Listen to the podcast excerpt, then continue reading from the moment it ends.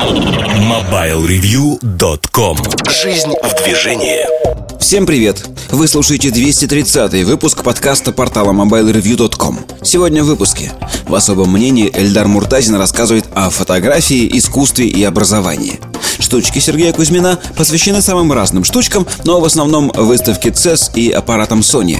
В обзоре новинок Oppo Find – в кухне сайта речь идет о типичном письме. MobileReview.com Особое мнение Всем привет! Прошли новогодние праздники, мы возвращаемся с подкастами Mobile Review. А, в этом 230-м по счету выпуске особого мнения я хотел бы поговорить, э, ну, знаете, в какой-то мере хотел бы поговорить о фотографии, об искусстве, об образовании, в большей мере об образовании, потому что одна из мыслей, на которую я невольно натолкнулся. Я много и часто рассказываю в кухне сайта о том, что одно тянет за собой другое. Ты начинаешь разрабатывать какую-то тему или тематику, и вскрывается огромный пласт, который ты знал, догадывался о его существовании, но активно не использовал в жизни. И вот когда копнешь вот так куда-то, уйдешь в сторону, открываются такие россыпи чудесных вещей, что начинаешь думать, ну как же ты мимо них проходил? Вроде как все очевидно,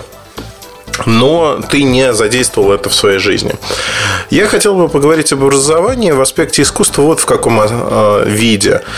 Э, не секрет, что произведение искусства стоит дорого.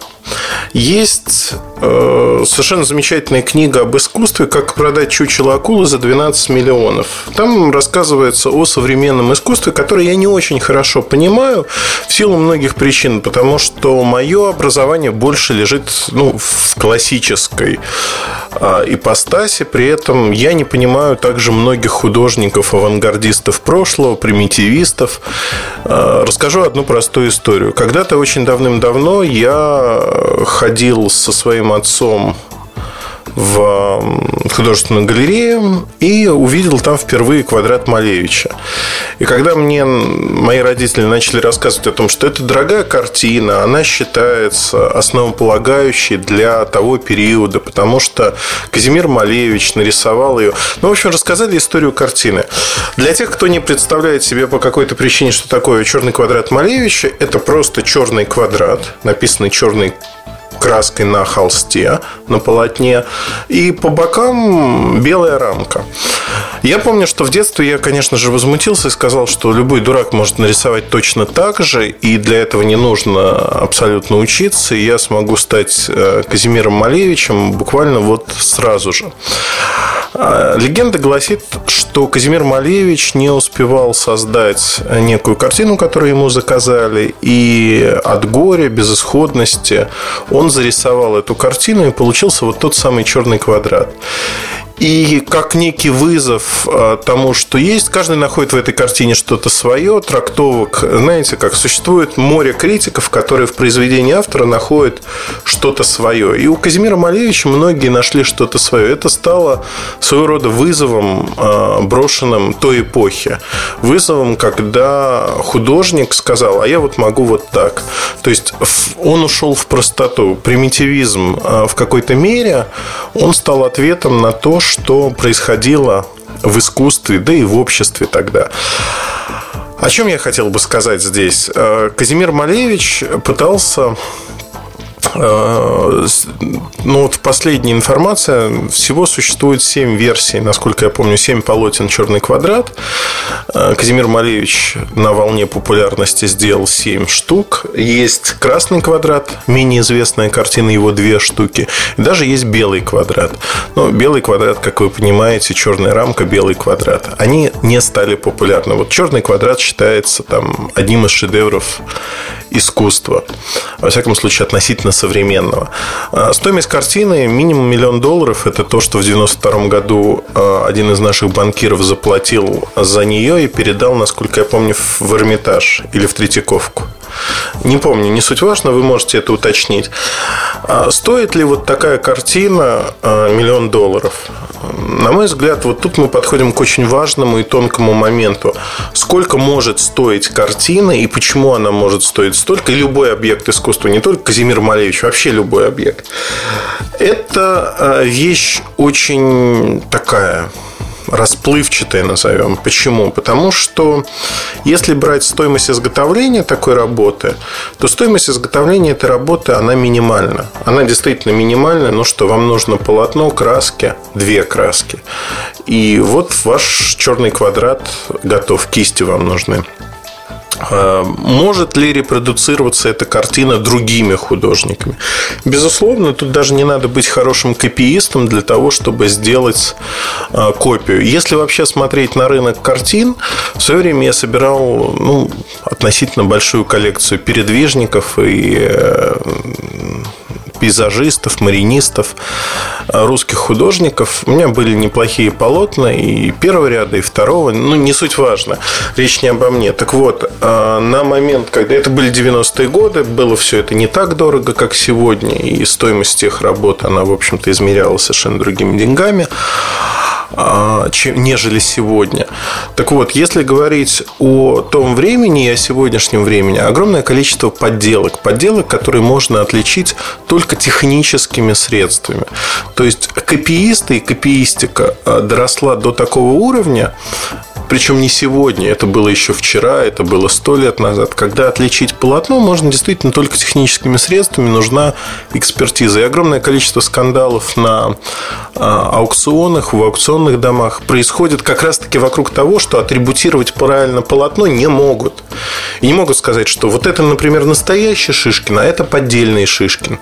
Вот это Айвазовский Э, настоящий, а этот Айвазовский написан там 50-100 лет назад или вообще только вчера. А кракалюры искусственно состарили полотно, и вот там красочка поползла, масляный слой. Одним словом, здесь нет готового рецепта. И возникает вопрос, а сколько стоит подделка и сколько стоит настоящее полотно? И в чем это выражается? Ну, давайте от искусства перейдем, наверное, э, к luxury. Сколько стоит поддельная сумка Louis Vuitton и сколько стоит настоящая сумка? Или Гермес, если брать.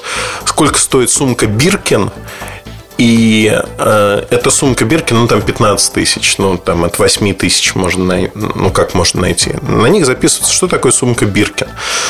Э, была актриса Биркин, которая летела с одним из владельцев торгового дома Гермес, и, как гласит легенда, они были вместе в самолете, она пожаловалась о том, что ей не хватает большой сумки, чтобы класть туда, ну, наподобие пляжной, чтобы класть туда какие-то свои вещи. И для нее специально была создана эта сумка, ей прислали домой, и сумки получили имя по имени актрисы Биркин.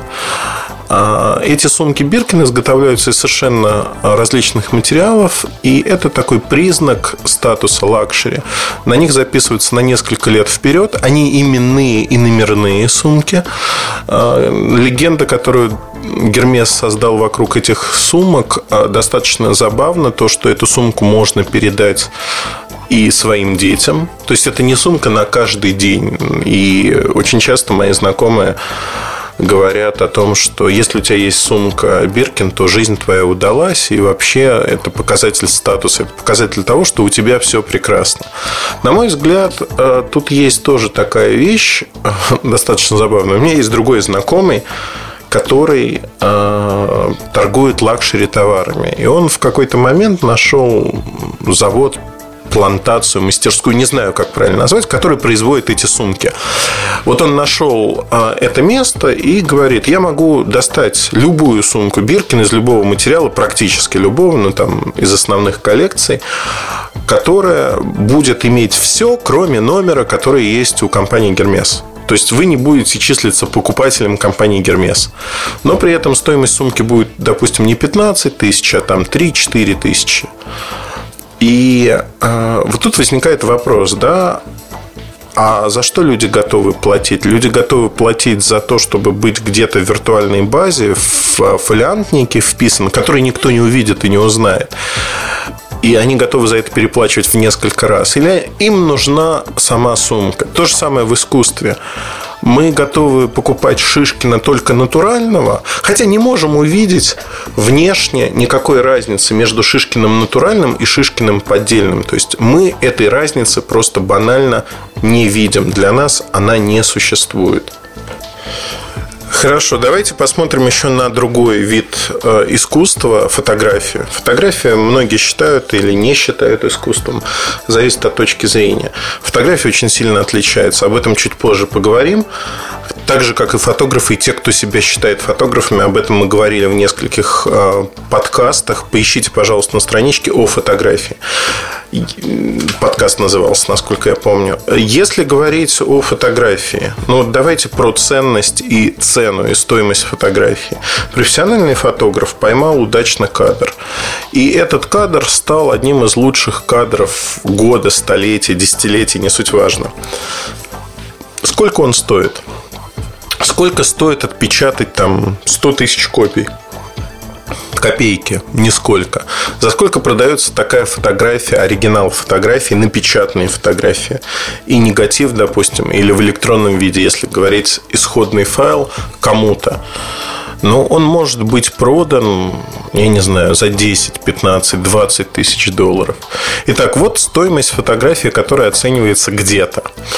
А при этом мы понимаем, что я, купив эту фотографию, могу ее размножить в неограниченном числе экземпляров, если в электронном виде просто выложить в свободный доступ, и тогда я получу неограниченное количество копий, которые от оригинала ничем не отличаются. То же самое, что мы имеем в ситуации с картинами, копиистами или даже не копиистами, а когда одна и та же картина, как в случае Малевича, это нормальная практика. Художники создают, когда еще не было копировальной техники, художники создавали свои полотна в энном количестве экземпляров. Ну, например, создают для царской фамилии полотно некое батальное. Такое же полотно высшие чиновники знать заказывают. И очень хорошо платят за это. То есть художники зарабатывали зачастую тем, что они создавали полотно вот я не помню у Веласкеса, а, было ли а, энное количество полотен, которые там, Минины, например, сколько раз он нарисовал их. А, у Веласкеса это придворный живописец испанской короны, по сути, 1600, начало 1600-е годы. В 23-м, насколько я помню, году, я боюсь ошибиться, я сейчас говорю по памяти, ну, не судите строго. В 1623 году э, король Испании заказал ему свои портреты и положил жалование 20 дукатов золотом ежемесячно на содержание и на получение портретов. По тем временам деньги большие, но самое главное, что еще ему было предоставлено за удачный портрет королевской четы 200 дукатов жилье золотом оплачивалось ему ежегодно.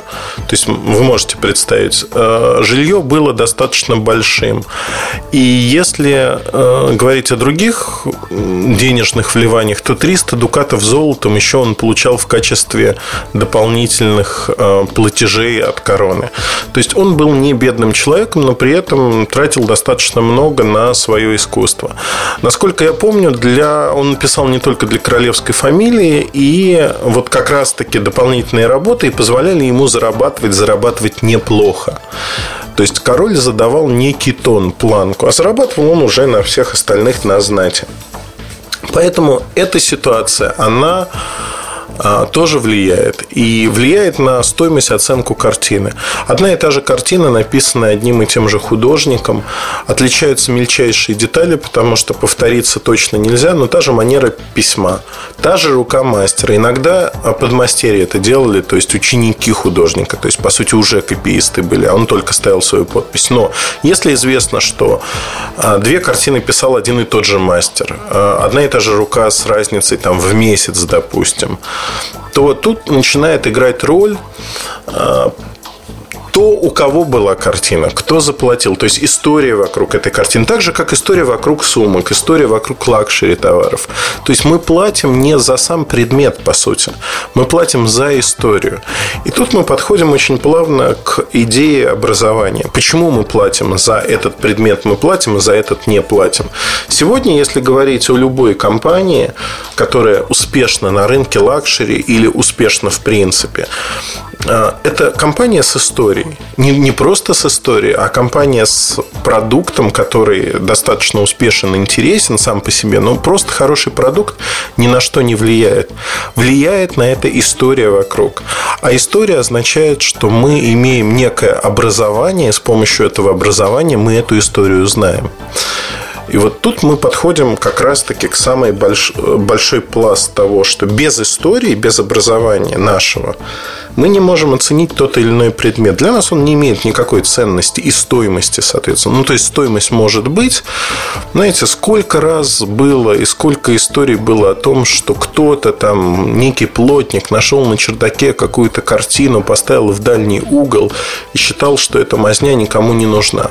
А потом оказывалось, что он обнаружил шедевр того или иного художника. И картина стоит баснословных денег. Сколько раз такое было? Да множество раз мы воспринимаем эти истории как некие курьезы.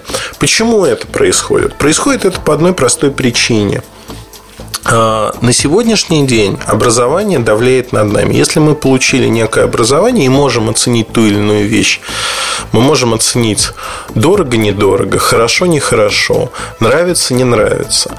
То есть художественный вкус, он позволяет нам хотя бы приблизительно ориентироваться или посмотреть, насколько это может быть интересным или неинтересным. Я не встречал в реальной жизни людей, которые хорошо разбираются в живописи на уровне атрибутирования картин. То есть это все-таки дело профессионалов. Но, тем не менее, а, сказать, там, ориентироваться, вот это импрессионисты, они известны тем-то, тем-то. Вот это Шагал и тот-то его период, или там Петров Водкин, ну и так далее. А, знать самые известные работы, почему они известны, чем они известны, где находятся оригиналы, какое впечатление производит этот оригинал. Э, честно признаюсь, что там массовым искусством и массовым тиражированием, наверное, та же самая Мона Лиза, она растиражирована в огромном числе плакатов, фотографий и ну, не производит вообще никакого впечатления. Знаете, вот честно скажу, я Монолизу не понимал ровно до момента, пока не попал в Лувр. Э, это тоже отдельно интересная история, еще до кода да Винчи задолго. Э, в Лувре было мероприятие, когда весь Лувр закрыли для нас, примерно 200 человек, прием, и э, я смог совершенно без никого. То есть вот э, в этом крыле я смотрел Мона Лизу, я был один на один с ней. Там стояла маленькая такая не кушеточка, а такой диванчик маленький поставили. Я сел на диванчик и спокойно в течение 10 минут смотрел на картину.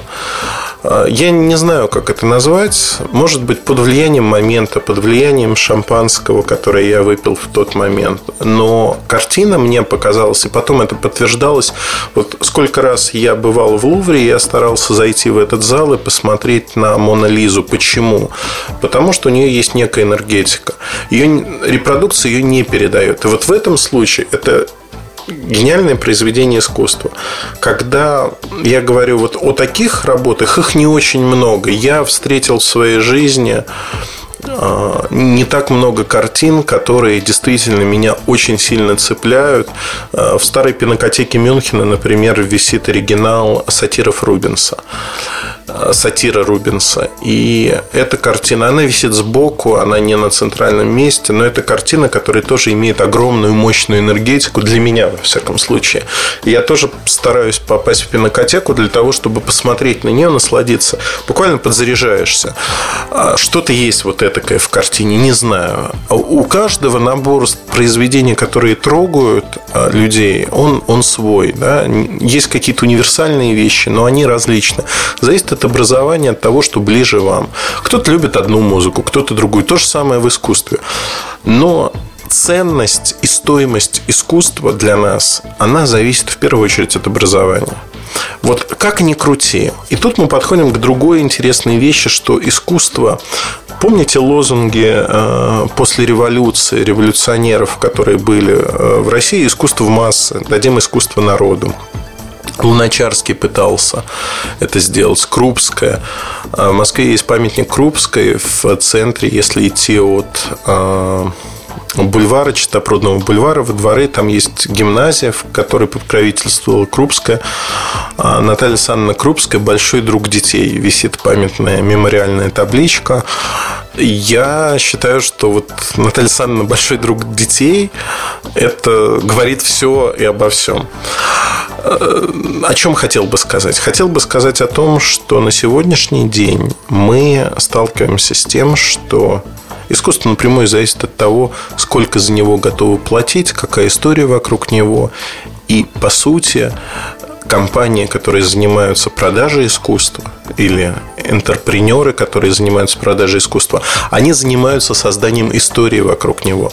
Почему многие современные художники успешны и продают совершенную ерунду там за десятки тысяч э, долларов? Ну, например, художник, который делает ежедневно э, на неком фоне э, коллаж из газеты «Сегодняшний с чем-то» каждый день он создает как бы картину, это серия. Каждый день на протяжении многих лет. Одна такая картина стоит 10-15 тысяч долларов.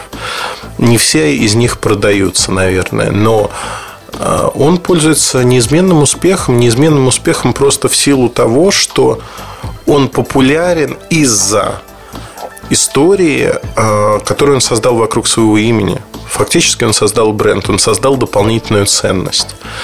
И мы эту ценность, там кто-то, как я, например, ее не признают, но большинство людей компании признает. И, ну, не большинство людей, а тех, кто вращается в этой сфере. И если говорить о произведениях искусства, фактически все напрямую зависит от образования, образованности, начитанности и нашего знания продукта, продукта искусства. Там картины, кинокартины и так далее и тому подобное. И здесь э, вопрос, который вытекает, что искусство массовым быть не может по определению, потому что образование массовым быть не может тоже по определению. Тут ситуация не толкай. Ситуация утопичная, на мой взгляд, потому что хотим мы того или нет, но дать равные возможности образования – это утопия.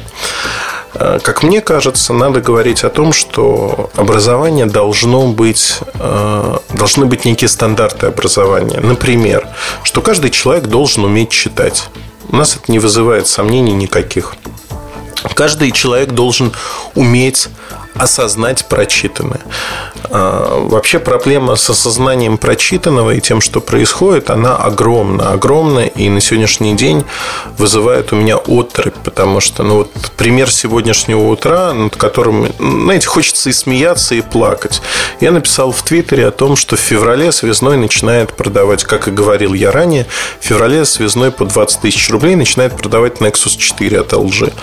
Вот, вот весь твит, да?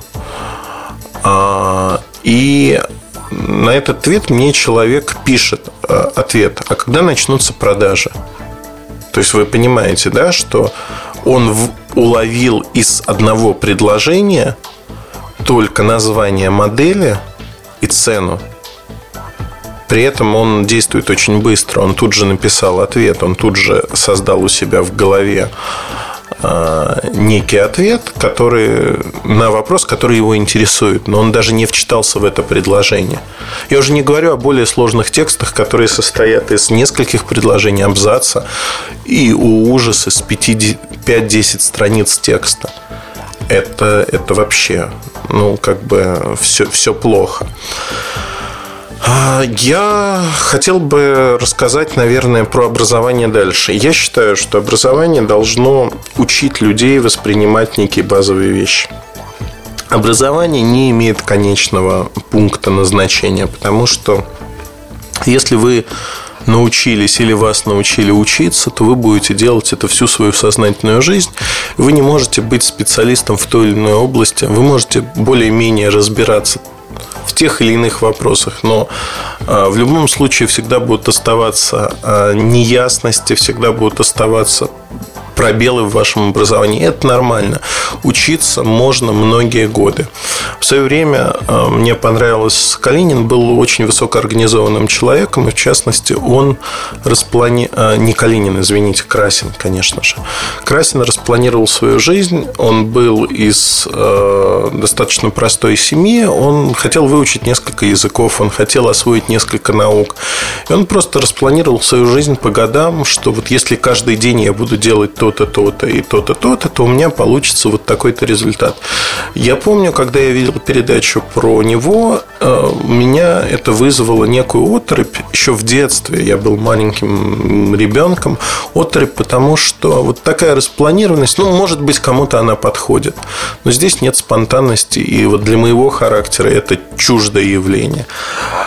А образование, оно всегда продолжается. При этом многие люди ленивы от природы. Я тоже ленив, не скрою этого.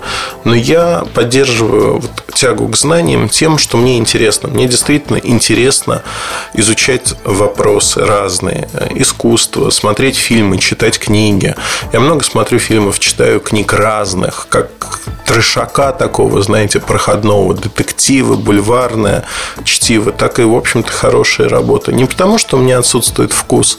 Наверное, потому что от серьезной литературы надо уставать. Есть книги, которые я прочитываю с первого раза, а есть книги, которые я смакую годами.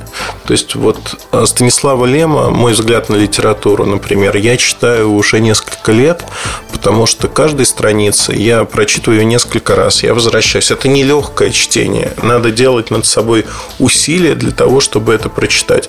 Пример из литературы Достоевский, которого я прочитал целиком в школе, и при этом он мне очень нравится. Подытоживая про образование, всегда будут люди, кто лучше образован, чем вы или кто-то другой. И вот это распределение людей, оно будет оставаться. Если общий уровень образования в стране или в регионе будет выше, то этот регион будет более успешен. При этом ну, есть опасность такого сверхобразования, когда люди начинают уже, знаете, э, что называется, жиру беситься, некие изыски. Но именно образование придает нам э, некие культурные ценности, которые важны. При этом физики и лирики. Я недавно наткнулся на исследование, которое меня э, сугубо, в общем-то, удивило и перевернуло некий мой стереотип. Я всегда считал, что после войны, после Великой Отечественной войны, в 40-е, 50-е годы науку в СССР двигали все-таки физики в большей мере. И это было связано с развитием атомной физики, других направлений материаловедения. Оказалось, к моему стыду, что э, последние исследования показывают, что уровень прикладных наук или физики, фундаментальных исследований напрямую зависит от того, как развиты гуманитарные науки, та же литература, например. То есть, если лирики э, развиваются очень активно, то и физики подтягиваются. Одно без другого существовать не может. Потому что это две стороны одной медали, по сути. Те же самые физики, интеллектуалы, они любят отдыхать, читая книги, просматривая хорошие фильмы. То есть, одно толкает другое. Поэтому, когда мы говорим о на сегодняшний день искусстве, надо понимать, что искусство, оно имеет ценность только в глазах смотрящего. То есть, помните вот эту фразу «красота в глазах смотрящего»? Это действительно так. То есть, и ценность мы придаем предметам, исходя из нашего кругозора, уровня образования и прочих вещей.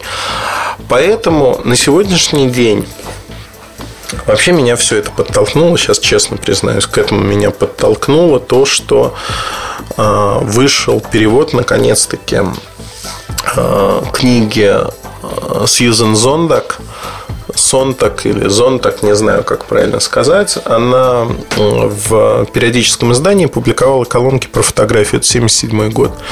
И вышла ее книга о фотографии. Эта книга стоит, она считается классической. Я читал ее на английском языке, сейчас вот купил перевод. Она стоит э, в одном ряду с такими книгами, как э, Барт э, Камера Люсида о фотографии и Бениамина, не помню, как книга называется, о как раз-таки тиражировании предметов искусства. То есть о изменении отношения к предметам искусства, когда они тиражируются. Я думаю, вы найдете это работы, которые считаются классическими фотографии. Как раз-таки в них, почему они остались... Э, там одна книга Барта написана в 1936 году, по-моему. Камера Люсида написана... Как раз-таки 36 это написано Бениамина работа, Барт это 80-й, Зонтак 77 год. То есть книги достаточно древние и тем не менее, они дают представление о фотографии как об искусстве. То есть мы говорим о том, что на сегодняшний день э, искусство, как мне кажется, оно интересно э, многими аспектами. Оно интересно э, аспектом не только того, что это искусство, не только того, что это фотография. Ведь много копий было сломано вокруг того, что фотография искусства или нет. Передает она реальный мир, тиражируется. То есть вот это свойство тиражирования фотографии, оно всегда э, ставило в тупик многих и критиков, и тех, кто был привержен фотографии, что отличает это свойство. В будущем мы сможем тиражировать очень многие предметы и тиражировать массово. Это предметы вплоть до двигателя внутреннего сгорания или полностью конструкции автомобиля или чего-то еще. Вопрос в затратах энергии и стоимости этого для нас. Но вот эта повторяемость, она будет. И э, то, что мы сегодня можем напечатать фотографию, в будущем мы сможем напечатать, там, я не знаю, дом, произведение искусства любое, скульптуру. Возможно, материалы будут отличаться, но в целом мы получим ту же самую копию, которую мы не будем отличать. И вопрос истории вокруг этой копии, вопрос нашего образования. Сможем ли мы отличить? Но э, ведь тут ловушка сознания, по сути, получается. Осознавая, что мы имеем копию, мы ну, кто-то будет стремиться, кто-то нет иметь оригинал. То есть это тщеславие, которое воспитывается тем же самым образованием, если хотите. Как мне кажется, здесь есть очень много интересных моментов, о которых можно поговорить. Главное, пожалуй, в том, что на сегодняшний день образование не может быть одинаковым. Вот хотим мы того или нет. Это не а, шовинизм, не дискриминация, но у всех разные стартовые возможности. С этим надо согласиться. И согласиться надо с тем, что образовательный уровень образования в каждой семье, он различный, он отличается. Кто-то любит одно, кто-то другое. Кто-то водит своих детей постоянно на различные мероприятия, выставки, расширяет их кругозор, а кто-то дает iPad, и дети сидят воткнутые туда и играют играют в одну и ту же игрушку. Это разные миры. А, у кого-то дети занимаются в нескольких а, секциях спортивных, занимаются серьезно, с полной отдачей. Кто-то, напротив, опять-таки, возвращаемся к компьютеру, телевизору, iPad. Кто-то читает, кто-то нет. И здесь очень много всего наслаивается, поэтому если говорить о в целом вот этой тематике, она огромна. И я думаю, что я буду возвращаться к ней несколько раз. Во всяком случае, вот я только, знаете, сверху чуть-чуть копнул, сейчас обозначил направление, но уже есть о чем подумать, потому что полчаса мы обсуждаем образование, искусство, обсуждаем, что дает нам образование в виде восприятия каких-то ценностей. И это важно, как мне кажется. Я с удовольствием с вами обсужу эти моменты. Если у вас есть какие-то предложения, вопросы, то пишите с удовольствием. Mobile Review без «и» на конце. Mobile Review – это Twitter. Пишите, я читаю его. С удовольствием отвечу. С вами был Ильдар Муртазин. До новых встреч. Я надеюсь, что соседние выпуски этого подкаста вы тоже прослушаете. До связи. Пока-пока и хорошего настроения. MobileReview.com